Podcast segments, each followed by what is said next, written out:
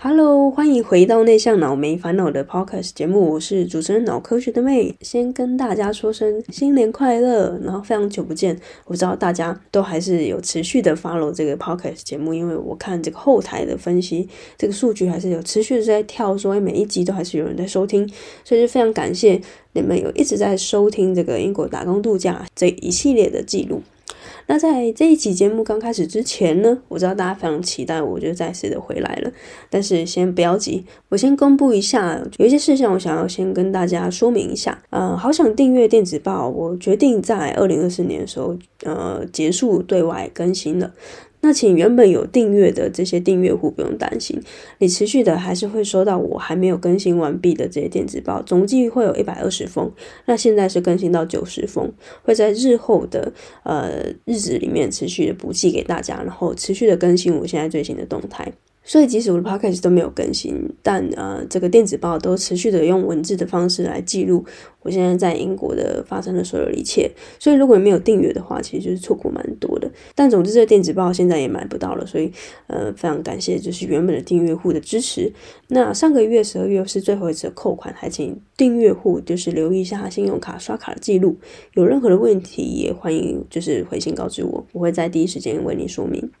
总计这一年多来啊，已经有累积一百二十封的电子报，超过二十四万字的这个文字的内容，如实记录我在英国打工度假前期的焦虑的不安，还有刚抵达伦敦时候的那种很兴奋的感觉，一直到去年的七八月的时候，暑假我到法国、意大利为期一个月的独自旅行，中间遇到了旅行的种种。还有更多的是在英国的中长期的这个计划，还有旅行带给我更多人生思考，这些等等的内容，还有我内心的一些呢喃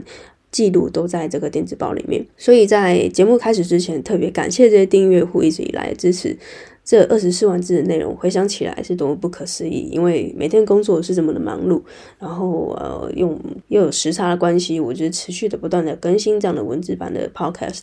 就像是完成一趟刻骨铭心的旅程。也感谢这趟旅程一路上有你们的陪伴，希望透过我的亲身经历，让你能够更清楚的了解边旅行边工作的生活形态，快乐和痛苦交织的心情。希望粉碎你对于数位游牧的粉红泡泡，但同时我也仍然双手欢迎每一个想要前行、一起努力的伙伴。那虽然这个电子报就是在今年会结束，但是如果你之后想要持续追踪我的内容，我还是会在 IG 还有 Podcast 不定时的出没。我因为旅行和创作目前都还是我非常热爱的事情，那所以就非常感谢大家这一年来的支持和陪伴。然后接下来的这个节目就正式开始来交代一下2024年我为什么也想要离开伦敦。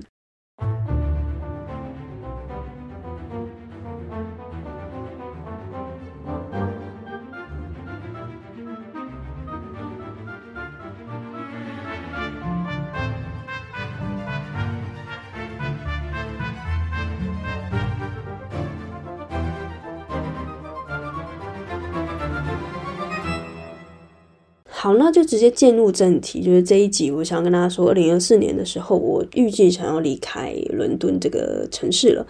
那先跟大家说明一下，离开伦敦不等于我要离开英国，就是可能有一些人会误会说，哎，我是不是要就是离开英国待不下去、混不下去了？但不是，就是新的一年，我想要搬离伦敦之外的城市生活，就想象我想要从台北搬到台北以外的城市生活，例如台中或者是台南之类的。如果你还记得，在好想订阅电子报第八十九封，我有提到，呃，我现在所在的寄宿家庭出现了呃 red flag，就是有一些状况，在那个时候我就萌发我想要离开这个寄宿家庭的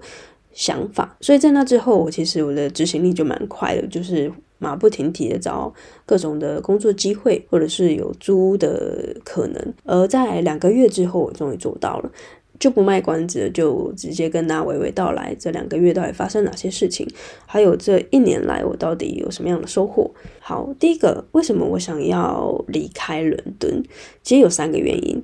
而第一个原因是我认为自己在伦敦的时间已经够久了。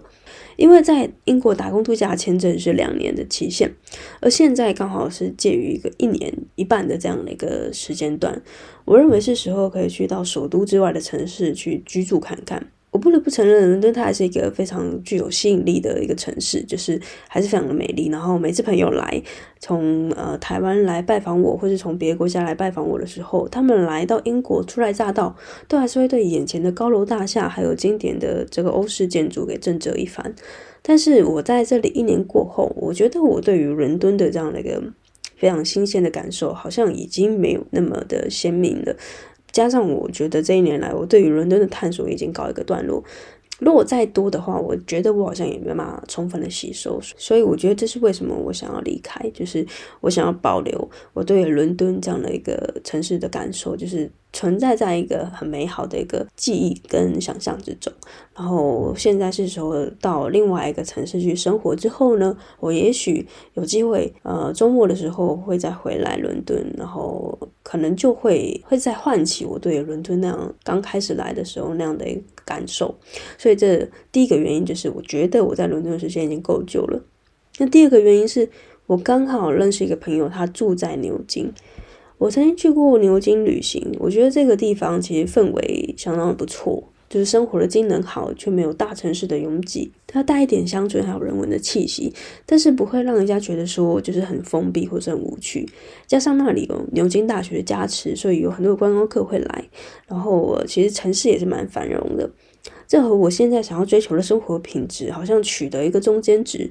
距离伦敦的这个这个交通的时间，其实也只有两个小时车程，也相当的方便。如果我要去伦敦去坐飞机什么的，其实也还是蛮方便的，就很像台北到台中这样的一个距离。加上因为这个朋友的关系，让我觉得如果我搬去牛津的话，也会有一个互相照应的安全感，所以也就大大提高了我想要离开伦敦的动力还有念头。好，第三个原因是二零二四年嘛，新的一年，我觉得它就是有一种新年新希望的感觉，让我认识到其实是时候去迎接一个新的生活。第三个原因其实很简单，就是我想要一个独立的生活。这一年来，我其实经历了两任的寄宿家庭，虽然中间我跟这些家庭的。成员会有一些磨合啊，或者是我本身也会有一些职业的倦怠期、自我怀疑的阶段，就好像你在工作一样。但我觉得，呃，回想起来，自己还是非常幸运的。还记得去年的这个时候，我自己要从台湾只身飞到英国，人生地不熟的这样的恐惧，多亏有这些寄宿家庭，让我在英国有家的感觉。对比于一般人来英国打工度假，前期我不需要花非常多的时间找工作，还有住宿，然后。每天很紧张这样的感受，也不用为金钱的问题烦恼。住在寄宿家庭虽然剥夺了一些自由，但是它更多的是给我一种家的感受。回头看这一年来，我还是非常感谢遇到这两个家庭。但是呢，呃，现在就像我说的，新的一年我想要有一个独立的生活。如果一直住在寄宿家庭，这种感觉就好像一直住在。爸爸妈妈家里面，然后好像没有自己独立出去，呃，长大的感觉。所以新的一年，我也刚好遇到，呃，我说我在牛津遇到这个朋友，完全就是这个地图展开之后，我就要自己去，啊、为我接下来的人生给负责了。加上我觉得这时间点是很不错，就是我已经经历一年多来对于英国的认识，然后没有那么恐惧了。现在对于英国的食衣住行娱乐，其实我都有一定程度的了解。基于这以上三个原因，我觉得是时候离开伦敦了。好，我觉得离开一个地方，就好像要离开一段关系，或者是离开一个工作，离开一个职场，离开各种各式各样的呃人事物，就心里还是会有一种不舍的感觉。然后虽然你很兴奋，对于接下来的挑战还有新的生活，但是真的还是会有一种觉得，所以是不是可以的话，还是就是留下来吧。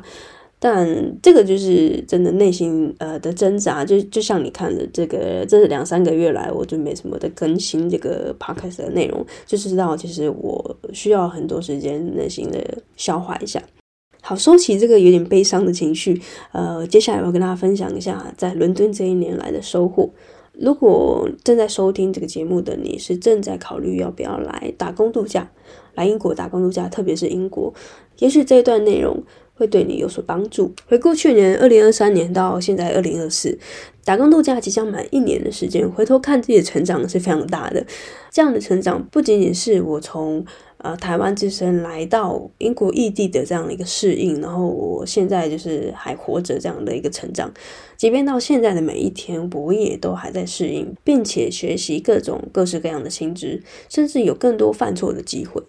就是我觉得一年前如果我没有勇敢的，就是背起背包，然后推着行李箱来英国的话，我会缺少的一种体验。在台湾，我可能会陷入一种生活的循环，觉得每天好像都是一样的，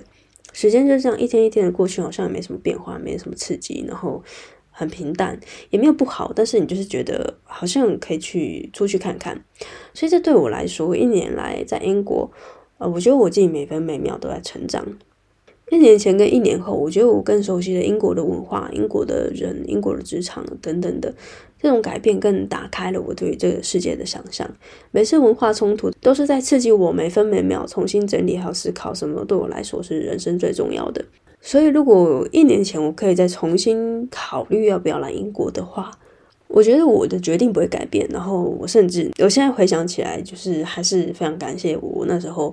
呃，这么的勇敢，然后也非常感谢我这么幸运抽到了这个签。我也会持续鼓励身边的人，就是如果你现在正在卡在这样的阶段的话，然后我会愿意分享这趟旅程的体验，就是呃，这更加的坚定了我自己在三十岁之后的价值观。因为你从台湾走到其他国家之后呢，内心的价值观会因为你来到了这边，然后遇到了一些事情，你会发现，哎，原来。自己原本的那个价值观，其实我还是蛮坚定这样的感受。就像我觉得，我不再过度的追求表面上的物质满足，然后是走进更内心的平静，更在意有质感的生活，不轻易的随波逐流。然后我就更坚定的自己知道想要的是什么。这一年来，我在伦敦旅行了七个国家，然后靠自己的力量找到属于自己的幸福。并且我到现在都还是持续相信未来的每一步都是精彩的冒险。我希望大家其实，在收听的节目，其实我知道你可能在犹豫，到底要不要来，或是你到底要不要出发到另外一个国家去做一个冒险。这个大家都会怕，就很像你在这个跳伞之前，你要跳到那个窗户之外的时候，你内心还是非常的恐惧。但是当你跳下来看到这个一片的风景，然后开始回想，哎，那当时的这样的恐惧的状态，其实你就是成长很多。我觉得这个冒险其实想起来非常的不可思议哦。就是我现在前面经历了这两个家庭，如果当时的我没有决定出发的话，这所有的故事都不会发生。然后就是如果这是我的故事是一本书的话，好像就漏了这么几十页这样的感觉。但是同时，我也可以同理大家这种恐惧的心情啊，所以这是为什么我一直持续的在做记录，让大家知道说，诶，这种恐惧跟兴奋感可以同时并存，就好像我现在又再度的决定离开我的舒适圈，离开伦敦这个舒适圈，然后去到另外一个新的地方、新的城市生活。我都用我的记录来告诉大家，我就是持续的呃建立起我的舒适圈，然后再打破它，然后再建立我的舒适圈，然后再打破，然后持续的这样的前进，然后再回头看，这所有的一切都非常的不可思议。然后这也是我觉得呃这个人生为什么会那么好玩，然后我不会觉得哎好像很无聊。那这又回到了我前面说的价值观，就是我觉得这个价值观是只有你才拥有的。别人可能会试图去说服你，或者是叫你不要这么做，但是最终这个人生就是是你是主宰，